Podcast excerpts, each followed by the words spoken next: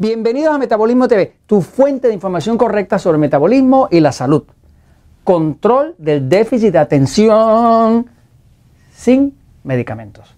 Yo soy Frank Suárez, especialista en obesidad y metabolismo, y quiero pues hablarles del famoso déficit de atención, que en verdad es como una enfermedad falsa, porque se está diagnosticando donde quiera, las farmacéuticas están haciendo fiesta para tratar de medicar a nuestros niños. Este, pero el padre que tiene un niño que ya se lo diagnosticaron con déficit de atención y que el niño realmente se le hace difícil estar quieto, o sea, estar tranquilo en un sitio, pues necesita ayuda y debería saber cómo poder controlar ese déficit de atención con hiperactividad, este, poderlo controlar de alguna forma, ¿no? porque como quiera que sea el problema lo va a tener ahí.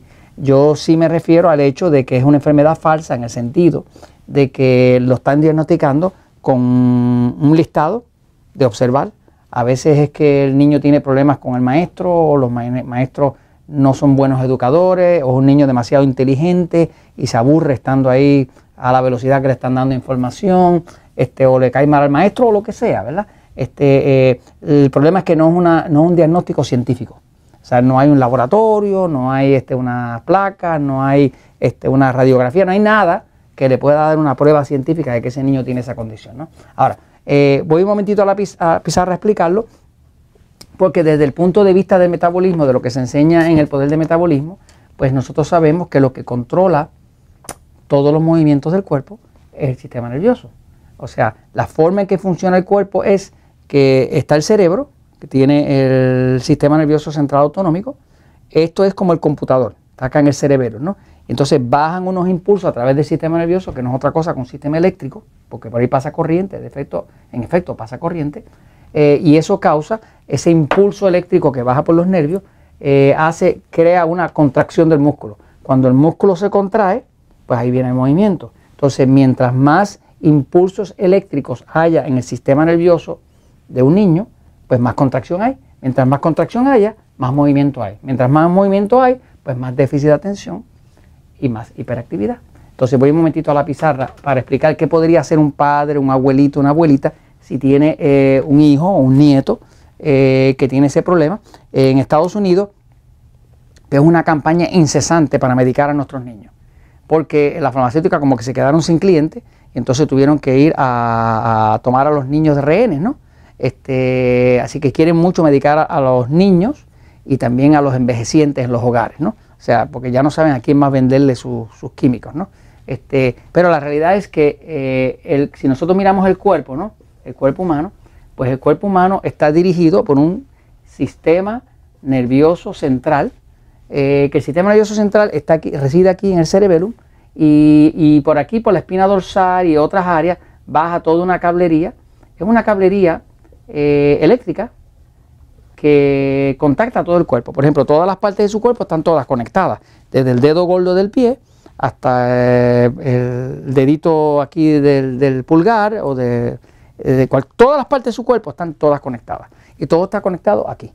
Entonces, todos los impulsos eh, que bajan eléctricos, si bajan de forma desorganizada, si bajan de forma excesiva, pues descontrolan los movimientos del cuerpo. ¿Qué pasa? En inglés le llaman attention deficit hyperactive disorder.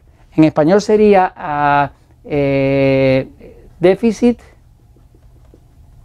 de atención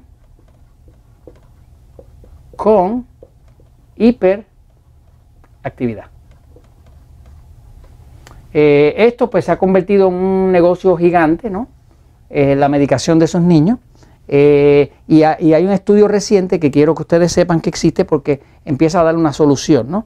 Este, y es que eh, ya se descubrió que el magnesio es un mineral que tiene un efecto relajante que tranquiliza el sistema nervioso. ¿no? Así que muchos de los niños que tienen problemas de que no pueden mantener su cuerpo quieto, simplemente lo que está pasando es que el sistema eh, excitado de su cuerpo, excitado,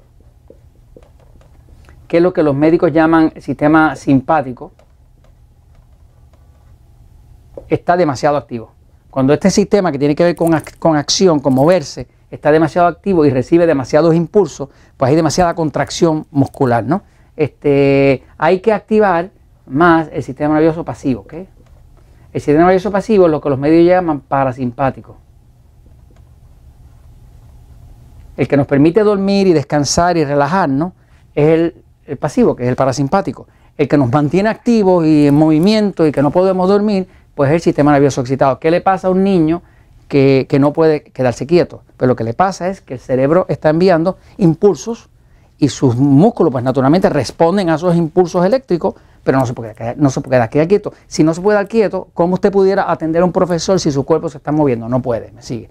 Entonces, eh, ya se descubrió, hay un estudio, eh, que el estudio se llama, eh, en inglés dice The Effects of Magnesium Physiological Supplementation on Hyperactivity Disorder. Es, lo que quiere decir es los efectos del magnesio en la suplementación con magnesio, en la fisiología, que es la forma en que funciona el cuerpo, en los niños que tienen el déficit de, que tienen hiperactividad. ¿no? Este, entonces, básicamente en este estudio se pudo demostrar que cuando se midieron niños, esto lo hizo el doctor Starbrad eh, y su grupo, ¿no? se pudo demostrar que, por ejemplo, cuando hacían, eh, tomaban unas muestras eh, para medir en sangre cuánto magnesio tienen los niños que tienen un diagnóstico de hiperactividad, pues encontraron que el 95% de los niños que tenían diagnóstico de hiperactividad, el 95% tenían deficiencia de magnesio.